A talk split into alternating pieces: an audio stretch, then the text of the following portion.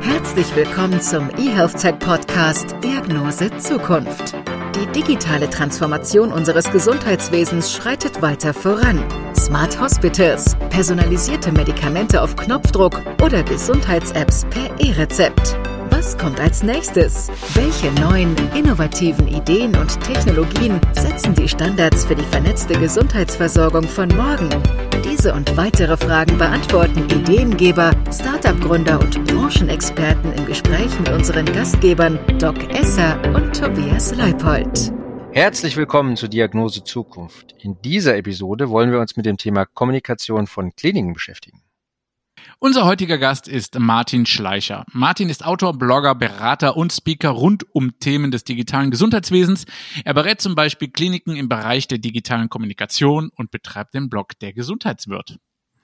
Gemeinsam wollen wir darauf schauen, warum Kommunikation von Kliniken enorm wichtig ist und wie dadurch die Digitalisierung weiterentwickelt werden kann. Und auch, wie durch solche Prozesse die Effizienz gesteigert wird. Wir freuen uns auf das Gespräch. So, moin Martin. Ähm, nicht jeder kennt dich, deswegen stell dich doch unseren Zuhörern einmal in eigenen Worten kurz vor. Ja, hallo in die Runde. Martin Schleicher ist mein Name. Ähm, zum einen äh, Teamleiter Online-Marketing bei der Johannesstift Diakonie.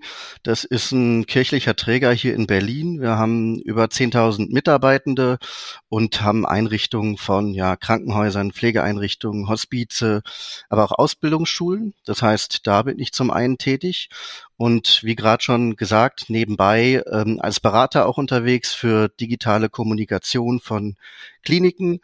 Ähm, ja, da klassisch von ähm, ne, ein Krankenhaus möchte eine neue Webseite machen, möchte da sozusagen Beratung zu haben oder aber auch sowas wie eine Klinik möchte endlich im Bereich Social Media aktiv werden oder möchte dort stärker werden, dann bin ich sozusagen auch mit am Start und versuche zu begleiten, beziehungsweise Know-how auch in das entsprechende Haus zu transferieren, dass die Leute vor Ort dann das auch ähm, selber machen können. Dein Schwerpunkt liegt ja im Bereich der digitalen Kommunikation. Und ähm, wie geht es denn dann jetzt? Worum geht es genau? Geht es um das Bild der jeweiligen Klinik nach außen oder geht es vor allen Dingen um interne Prozesse? Ähm, mein Schwerpunkt ist vor allen Dingen die externe Kommunikation, also sprich das Thema Kommunikation und Marketing. Ähm, welches Bild geben sozusagen Kliniken äh, nach außen? Also wie werden sie wahrgenommen? Ja, also Stichwort Marke ist hier mhm. ähm, ganz wichtig. Ähm, auch natürlich, was jetzt in den letzten Jahren immer äh, stärker geworden ist natürlich das Thema Arbeitgebermarke. Das heißt, mhm. das ist auch sozusagen mein Schwerpunkt, die externe Kommunikation, wobei man fairerweise dazu sagen muss, interne Kommunikation ist ja letztendlich immer mit an Bord, auch intern, was an Prozessen, an, an sichtigen Sachen passiert. Das hat man jetzt ganz gut auch ne, während der Pandemie gesehen. Da war interne Kommunikation sehr, sehr stark gefordert. Auch das Thema Krisenkommunikation, weil natürlich auch viele Fragen aufgekommen sind unter den Mitarbeitenden, wie sich Dinge gerade verändern, ähm, wie jetzt vorangegangen werden müssen muss. Und da hat man zum Beispiel auch gesehen, wenn man bei einem großen Träger zum Beispiel ähm, ist, das ist natürlich äh, eine Herausforderung, ist auch wirklich jeden Mitarbeitenden, ähm, äh, sei es noch so an der kleinsten Stelle, ähm, auch über Kommunikation zu erreichen und die Informationen bis dahin äh, hin zu transportieren. Das stelle ich mir gar nicht mal so einfach vor. Ähm, also gut, die Ärzte sind alle in einem internen Verteiler meistens, ne? Sind ja. alle über E-Mail erreichbar. Ja. Wie macht ihr das bei den zum Teil extern gelagerten Reinigungsfirmen? Also die Kräfte, die eigentlich gar nichts von der Taskforce und den internen Beschlüssen mitbekommen und erst zum Schluss erfahren, dass, was weiß ich, FFP2-Maskenpflicht ist? Ähm, da gehe ich stark von aus, ähm, dass wir ähm, vor allen Dingen dann über natürlich das Thema Führungskräfte, ähm, die Verantwortlichen, die das entsprechend koordinieren, da wird dann meistens auch über bestimmte Aufarbeitung von Handzetteln und aber auch bevor so ein Dienst anfängt, quasi gebrieft. Also es ist natürlich schwierig, ne, wenn man externe Dienstleister hat. Ich sag mal so aus der eigenen Erfahrung, äh, Johannesstift Diakonie, haben wir eine Servicegesellschaft. Da fällt es natürlich dementsprechend dann leichter, weil die dann doch wieder Teil des Unternehmens sind.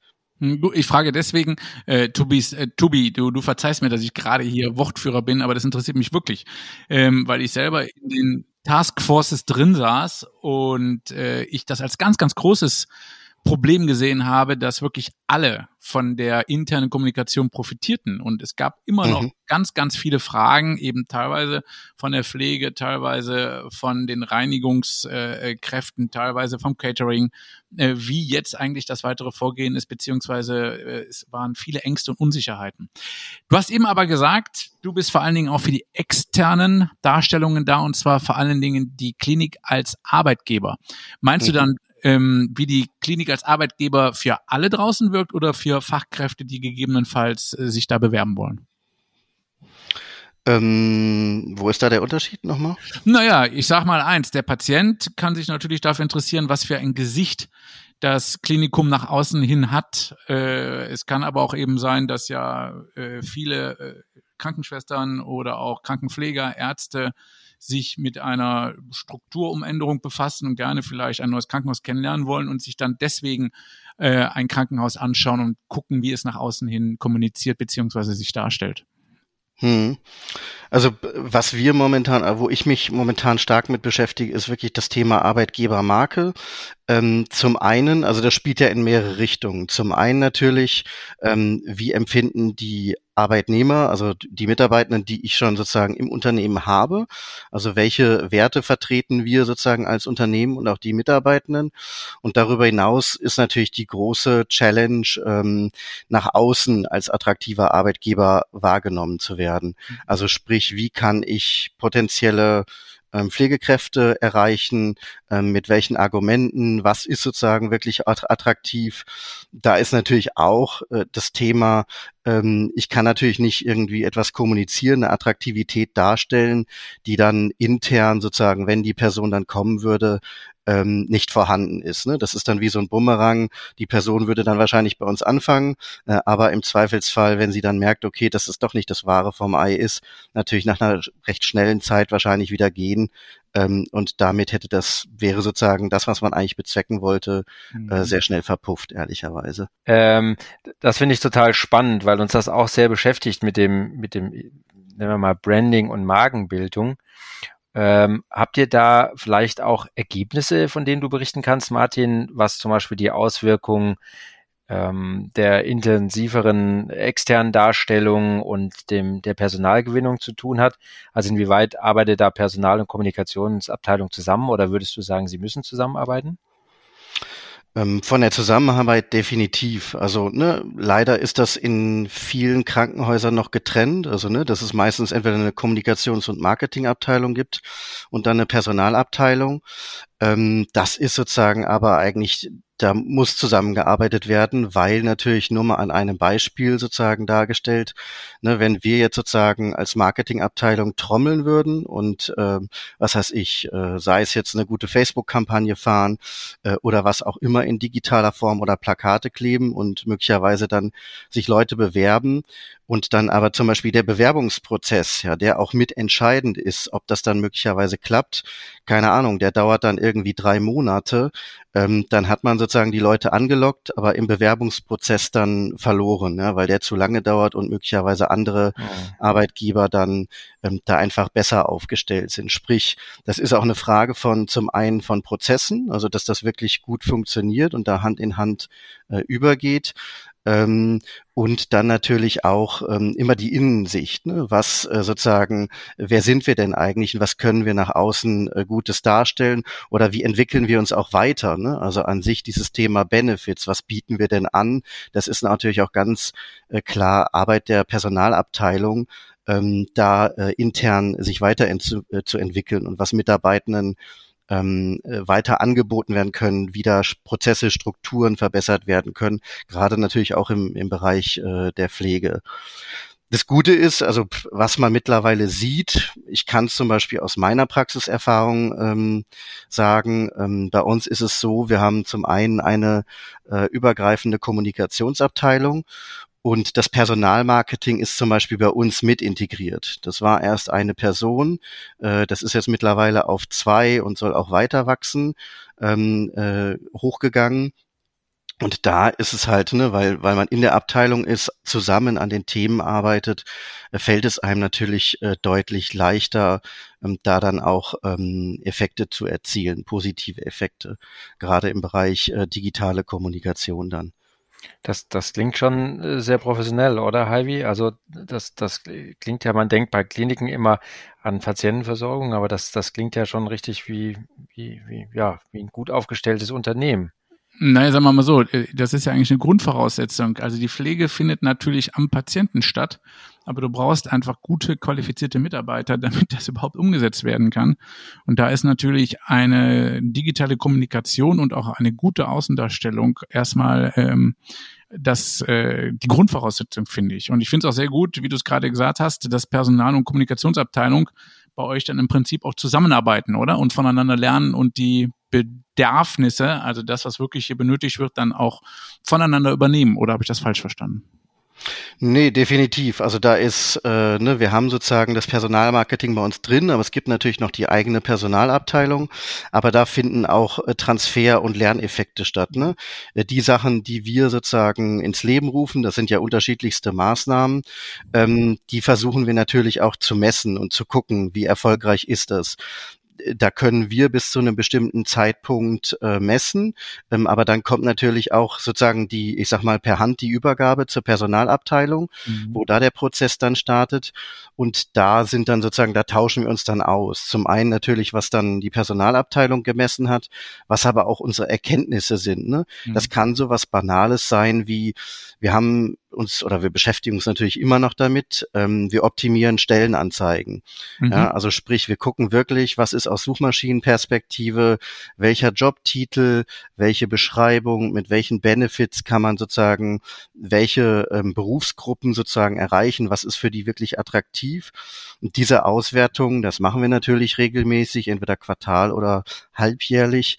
Ähm, diese Erkenntnisse geben wir dann natürlich an die Personalabteilung äh, weiter, weil da natürlich auch viele Leute dann sitzen, die auch ähm, Stellenanzeigen schreiben. Also die haben wir natürlich, ähm, als wir das System wirklich mal komplett neu gemacht haben, die sind ganz am Anfang geschult worden. Ähm, das war ja aber auch, das wäre der Erstaufschlag.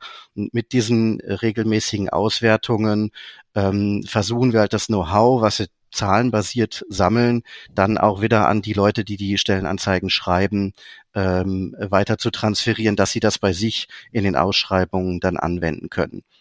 Das finde ich spannend. Inwieweit hat sich denn das jetzt dann geändert? Also was habt ihr denn für Erkenntnisse ähm, gewonnen aus den Suchmaschinen und dem ja vielleicht veränderten Suchverhalten dann der Nutzer? Hm, na, das ist, ich, ich mag das Thema fast gar nicht ansprechen, aber ähm, das Thema Gendern ist natürlich gerade ja. äh, aktuell, äh, sieht man ja auch in den politischen Diskussionen. Bei uns ist es so, wir haben, es ist glaube ich jetzt schon ein paar Jahre her, wir haben uns bewusst dazu committed, dass wir gendern, also auf der ganzen Website und auch in der Arbeitgeberkommunikation.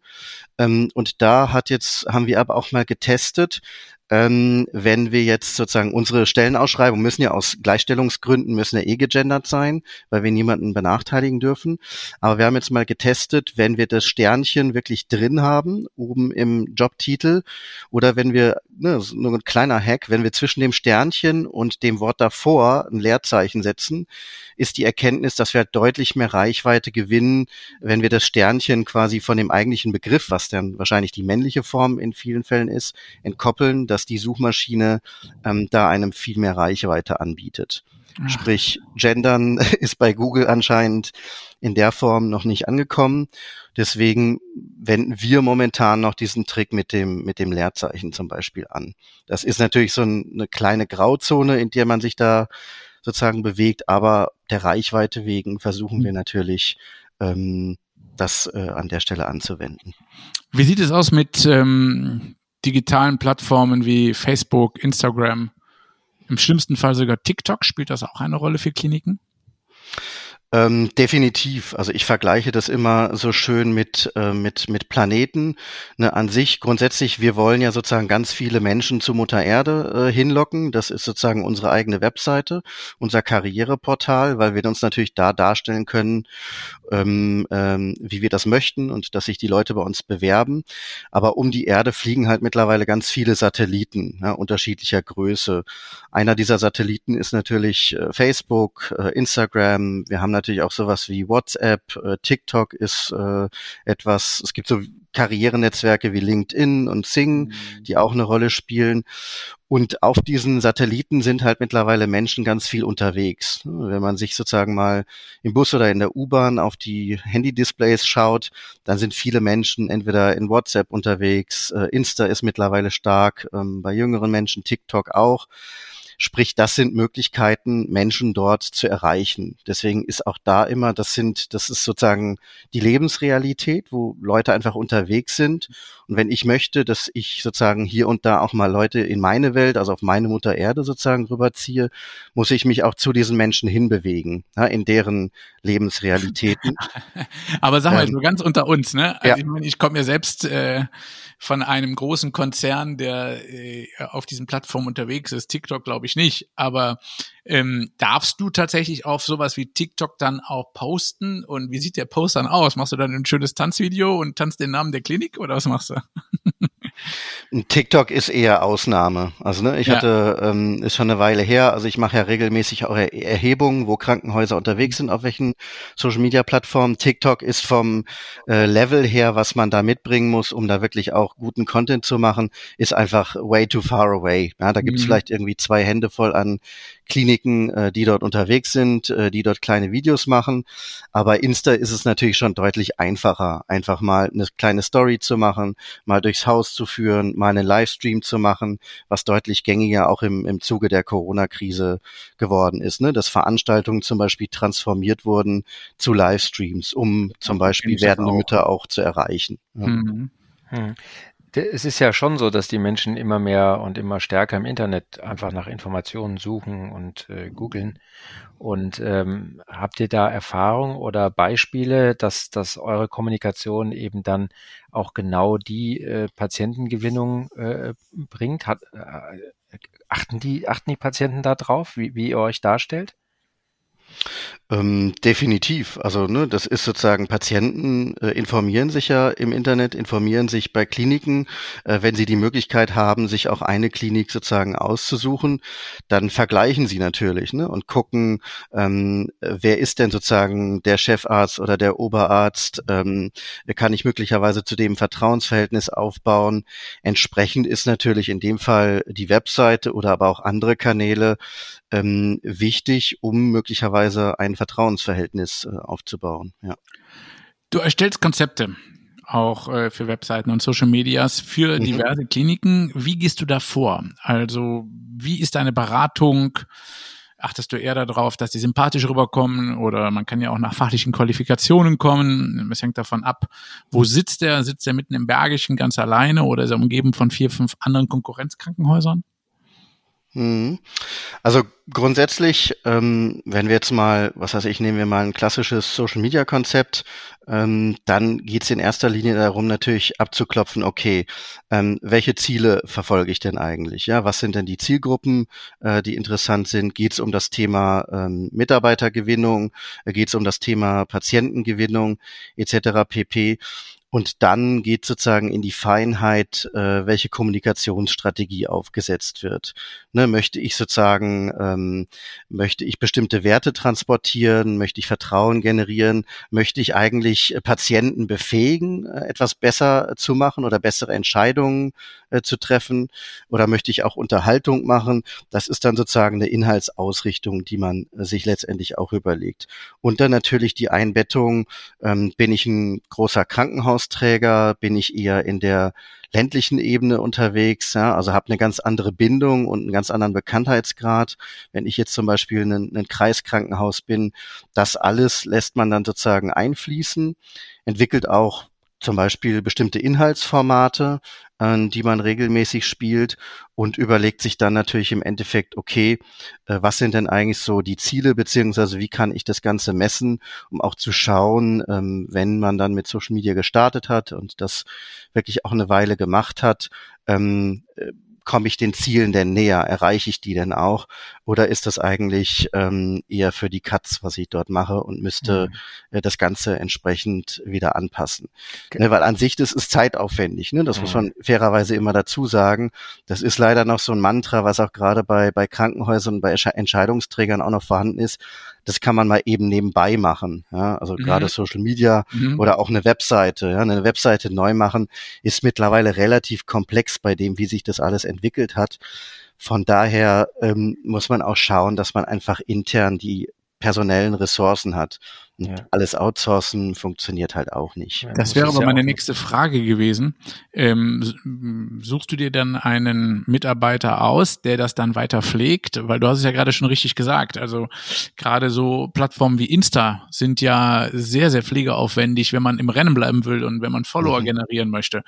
Also man muss es ja jetzt nicht so ähm, auf die Spitze treiben wie die Megastars da mit vier, fünf, sechs Posts aber letztendlich ein Post pro Tag oder jeden zweiten Tag sollte es ja schon sein und der sollte ja auch gut sein. Genau, da lautet eh die, grundsätzlich die Devise, lieber auf Qualität als auf Quantität zu setzen, weil sonst ist das, ne, der Algorithmus bestraft das eh, wenn es einfach schlechter Content ist oder lückenvoller Content. Und bei dem Thema Ressourcen, das ist, da gibt es natürlich unterschiedliche Konstellationen ähm, die möglich sind. Ähm, zum einen das, was ich natürlich viel mache, wenn Krankenhäuser, meistens sind es durchaus auch kleinere oder mittlere Krankenhäuser, da ist mein Ansatz, ähm, äh, jemanden im Haus entsprechend zu befähigen, also äh, sprich fortzubilden und aber auch gleichzeitig, gleichzeitig ein Redaktionsteam aufzubauen. Ne, weil sie müssen ja auch, wenn sie jetzt einen Kommunikationsverantwortlichen im Krankenhaus haben, der muss ja auch die Geschichten zugeliefert bekommen, die passieren, ne, die man dann möglicherweise bei, bei Insta postet. Das heißt, man bräuchte möglicherweise jemanden äh, aus der Pflege, ähm, aus dem Bereich Ärzteschaft und, und, und, das quasi zu einem kleinen Redaktionsteam äh, aufbauen, äh, die dann fit machen, mit einem Redaktionsplan arbeiten und ähm, dann aber auch schauen, dass entsprechend der, der das hauptmäßig macht, ähm, die Ressourcen neu verteilt werden. Also dass dann da mhm. wirklich auch Zeit für eingeplant wird, weil sonst ist das ja letztendlich nur ein weiteres Buch auf den Stapel draufpacken. Das andere, was ich jetzt Gott sei Dank positiverweise auch beobachte, ist, ähm, Krankenhäuser fangen an, ähm, Social Media Manager auch einzustellen. Das Ach. sieht man ganz gut auch in den Stellenanzeigen. Das hat sich in den Jahren jetzt verstärkt ähm, ich sage mal so, das beste Beispiel war immer oder mit am ersten haben das war das damals die Schönklinik. Das war Magdalena, ähm, zu der ich auch Kontakt habe. Und die ist dann irgendwann zur Münchenklinik zum Beispiel äh, gewechselt. Die haben halt relativ schnell erkannt, dass es einfach, wenn man das ernsthaft betreiben möchte, mit einem guten Output auch wirklich eine Person dafür benötigt. Ähm, und das ist zum Beispiel in der Geschichte in, in dem Krankenhaus gemacht worden. Ich sage mal, große Träger wie zum Beispiel Helios und so weiter und so fort haben da nachgezogen, haben zwar einige Zeit dafür gebraucht, bis sie das mal erkannt haben. Ähm, und auch städtische Krankenhäuser ziehen da jetzt langsam nach. Also dafür auch extra Leute, weil auch wirklich das Know-how immer spezieller wird, mhm. ähm, da ähm, sich ranzuholen und es damit dann äh, Social Media zu betreiben. Also meine Gruppe macht das ja auch. Die Sana, ich finde, die macht das auch sehr, sehr schön mhm. mit Beiträgen, sowohl für Fachpersonal wie aber auch für Patienten oder einfach Interessierte. Wer es sehr, sehr gut macht, ist aber auch die Universitätsklinik in Essen. Mhm. Ja, mit dem Professor Werner, da muss man natürlich sagen, das ist ja auch ein Urgestein, der sowas ja auch wirklich featured. Die Schönklinik mhm. kenne ich auch, das finde ich auch. Was mich natürlich interessiert ist, ähm, das ist ja so schwer messbar den, den Erfolg. Also gut, Erfolg aus einer Annonce ist, glaube ich, auch schwer messbar. Aber gibt es da Möglichkeiten der Validierung, dass man so Kampagnen beziehungsweise die Arbeit auf diesen Plattformen irgendwie gegenüberstellen kann zu einem Benefit? Und, und kannst du vielleicht, äh, Martin, in diesem Zug mhm. auch nochmal sagen, was, was könnten denn so typische Ziele dann für diese Erreichung sein, die man da vielleicht dann messen kann? Also was, was ist so ein typisches Ziel einer Klinik im Rahmen dieser Kommunikation? Mhm. Also grundsätzlich bei der Messbarkeit, es gibt natürlich immer wieder Brüche, die entstehen, ja, die man sozusagen, ähm, die natürlich schwer sind, in der dann zusammenzuführen. Das, was aber zum Beispiel definitiv geht mittlerweile, das haben wir versucht oder das haben wir auch in der Kette abgebildet. Wenn wir jetzt klassischerweise, ne, wir machen eine Facebook- und Insta-Werbeanzeigenkampagne, ähm, dann äh, schicken wir die Leute ja rüber auf zum Beispiel eine bestimmte Landingpage äh, oder eine bestimmte Stellenanzeige. Und mit der Stellenanzeige wird dann auch gemessen, ob dann eine, man im Online-Shop würde man sagen, eine Conversion generiert wurde, also eine Bewerbung in dem Fall.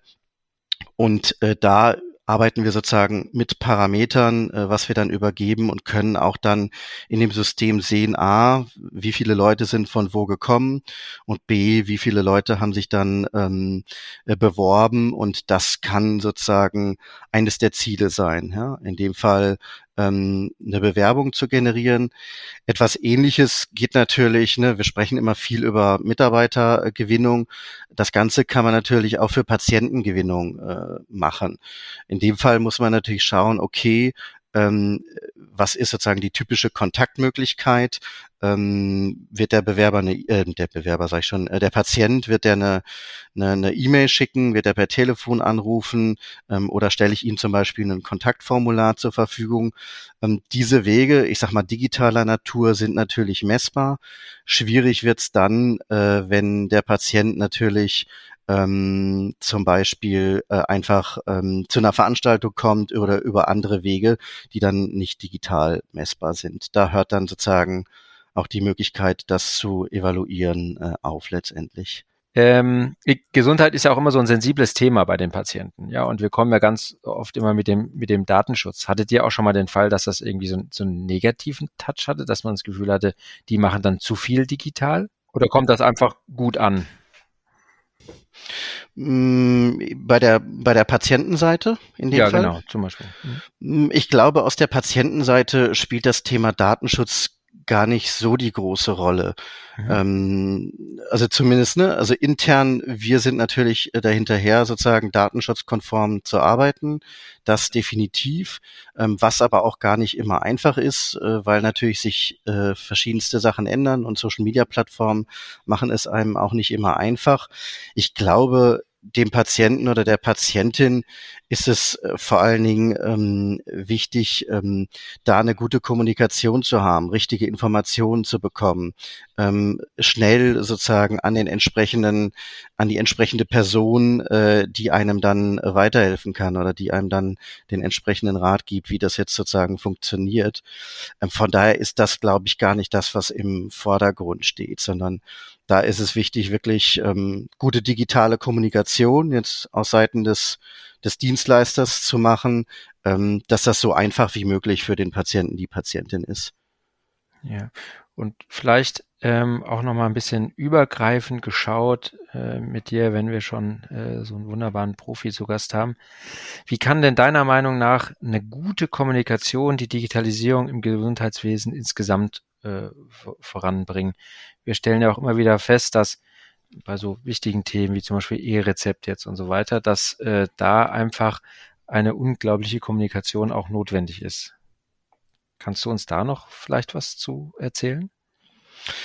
Ja, auf jeden Fall. Ähm, das, was das, was ich immer sehe, und ich habe sozusagen auch aus der Eigenperspektive mal festgestellt, also es geht ja in der Regel darum, ne, wir haben Menschen, die möglicherweise eine Erkrankung haben, ähm, denen geholfen werden muss. Und wichtig ist halt, ne, man, man befindet sich in einer besonderen Situation und ähm, Kommunika gute Kommunikation, ja, das kann im Vorhinein sein, das kann aber auch während der Leistungserbringung sein, kann einfach zum einen dazu beitragen, was weiß ich, die Erkrankung besser zu verstehen oder warum bestimmte Dinge äh, gemacht werden. Also das ist sozusagen auch dieses Thema, wenn ich in der Leistungserbringung bin, möchte ich natürlich auch verstehen, was da gemacht wird oder was ist da jetzt, was ist der nächste Schritt allein, solche Sachen. Ähm, und aber auch in der, wenn ich dann sozusagen behandelt wurde, im Nachhinein und ich muss möglicherweise noch irgendwie Physiotherapie machen, habe eine Nachbehandlung. Das trägt letztendlich auch dazu bei, ähm, den Patienten, die Patientin besser zu befähigen, besser das zu verstehen und aber auch letztendlich ähm, stärker ähm, involviert zu sein und ähm, mhm. äh, da sozusagen äh, die die Gesundung äh, mit gut äh, voranzutreiben. Das hat mal so äh, schön, ich glaube Alex Schachinger war das mal, ähm, der treibt das Thema auch ähm, wunderbar immer vor sich. Eigentlich möchte man ja äh, in dieser ganzen Patient Journey ähm, immer zur richtigen Zeit die Informa wichtigen Informationen zur Verfügung stellen und das in einer möglichsten, äh, möglichst äh, gut verständlichen Art und Weise, ne? weil wir haben ja wirklich, wir reden ja immer von äh, alle Bildungsschichten von jung bis alt, was eine riesige Herausforderung ist ähm, und da dann entsprechend gut verständliche äh, Informationen und gut verständliche Kommunikation an die Hand zu geben, das ist natürlich schon eine große Herausforderung, wo wir immer noch einiges äh, zu tun haben, ehrlicherweise. Das hast du gerade schön eingeleitet für meine nächste Frage. Ähm, wie sieht denn dann für dich die optimale Klinikkommunikation aus? Und was würdest du sagen, welche Chancen haben dadurch die Kliniken zukünftig, wenn sie das denn natürlich optimal umsetzen? Ähm, ja, wie schon, wie schon gesagt, also ne, da kann man zum einen natürlich den Teil sich anschauen, der vor, vor dem Aufenthalt ist, sozusagen vor der Leistungserbringung. Da ist natürlich der Fokus darauf, ähm, klar verständlich zu machen, warum man ähm, der richt möglicherweise die richtige Einrichtung ist, ähm, die, die, der richtige Chefarzt oder äh, das richtige Personal vor Ort. Ähm, und dann aber auch im Verlauf ähm, äh, die Information sukzessive zur Verfügung zu stellen, also mehr Transparenz zu schaffen, um einfach ähm, die, die Patienten sozusagen da an der Stelle äh, mitzunehmen. Mhm, okay. Ich glaube, also aus meiner Sicht ist da noch viel, viel Luft nach oben. Ich glaube, es braucht mehr an solchen Kennern wie dich, der auch den Kliniken das ähm, nahebringen kann. Dass es sehr, sehr wichtig ist, wie die Außendarstellung über die Plattformen, über die digitale Welt ist. Ähm, jetzt haben wir ganz viel über Digitales gesprochen. Wir sind an den Schluss gekommen und jetzt möchte ich natürlich noch wissen und Tobi auch, hast du denn auch eine analoge Gewohnheit, die sich nicht digitalisieren lässt? Hm, also ich habe ich hab darüber nachgedacht. Ähm, ich glaube, ein gutes Beispiel gefunden zu haben. Das ist so ein bisschen auch der Erfahrung ähm, aus der äh, Pandemie geschuldet. Bei uns ist es so, wir sind irgendwann dann äh, auf 100 Prozent Homeoffice geswitcht. Ähm, und da sind natürlich bestimmte Sachen haben da nicht mehr stattgefunden. Und das ist eigentlich so das klassische, die klassische Mittagspause mit dem Team, äh, da zu sitzen, wo einfach auch, ne, da findet private Kommunikation, da findet aber auch andere Kommunikation hier und da mal über Arbeitsthemen statt. Ähm, da ist, äh, da ist es viel einfacher, auch mal irgendwie Ideen zu generieren oder mal über Sachen zu sprechen, die einem gerade auf dem Herzen liegen. Wir haben das versucht zu digitalisieren, fairerweise. Also da gab es natürlich auch sowas wie digitale Mittagspause per per Video und so weiter und so fort. Das ist aber einfach äh, nicht das Gleiche. Von daher würde ich sagen, die gute alte analoge Mittagspause, wo man sich einfach, wo man mal einen Schnack hält und ähm, über verschiedene Themen ausspricht. Das finde ich voll schön. Also ich Wunderbar, kenn, da sprichst du uns aus dem Herzen, ja, oder? Ja, ich kenne noch die, die äh, äh, bewegte Mittagspause, wo man Sport treibt, aber die analoge Mittagspause hat deutlich mehr Charme und ich kann nur sagen, Tobi und ich haben ja diesen Podcast äh, gestartet, leider zu Beginn der Pandemie und mussten ganz, ganz viel digital machen und haben zuletzt einfach mal ganz analog gegenüber gesessen. Und das ist einfach ein deutlich größeres Vergnügen als äh, über diese Plattform, die natürlich all ihre Vorteile hat, aber eben dann doch diese Schwingungen, die man eben einfach durch Sehen, durch Mimik und sowas dann mitbekommt, dann eben doch nicht ersetzen kann. Oder Tobi, jetzt sag nicht, es war schrecklich, mich zu sehen. Es war ein traumhafter Abend, wunderbar. ähm, und das, das führt uns dann auch direkt zur allerletzten Frage. Lieber Martin, vielen Dank für die vielen Informationen. Ich glaube, in dem Klinikmarkt ähm, gibt es noch große Unterschiede, was Kommunikation und Marketing angeht. Finde ich toll, heute gehört zu haben. Und daher die letzte Frage an dich. Wie lautet denn deine persönliche Diagnose Zukunft? Ähm, ich glaube, dass die sehr positiv ausfallen wird und ähm, ich bin da auch guter Dinge, ähm, gerade wenn ich so anschaue, welche, äh, muss schon fast sagen, junge Menschen mit der Energie, die dort nachkommen. Von daher gehe ich da positiv in die Zukunft. Super. Ganz, ganz herzlichen Dank. Das war wieder eine Folge Diagnose Zukunft mit dem heutigen Gast Martin Schleicher, Autor, Blogger, Berater und Speaker rund um Themen des digitalen Gesundheitswesens und natürlich Tobias Leipold und dem Ollen. Und dem wunderbaren Doc Esser. Vielen Dank. Wir hoffen, wir konnten Ihnen neue Denkanstöße geben und sind gespannt auf die nächste Episode Diagnose Zukunft. Was denken Sie, wie die Digitalisierung die Gesundheitsversorgung verändert? Wir freuen uns auf Ihre Meinung, neue Ideen und Gedanken. Schreiben Sie uns an redaktion.diagnosezukunft.de. Folgen oder bewerten Sie uns gern auf Spotify, Apple Podcasts, Google Podcasts, Podimo oder Deezer. Vielen Dank fürs Zuhören. Bleiben Sie gesund.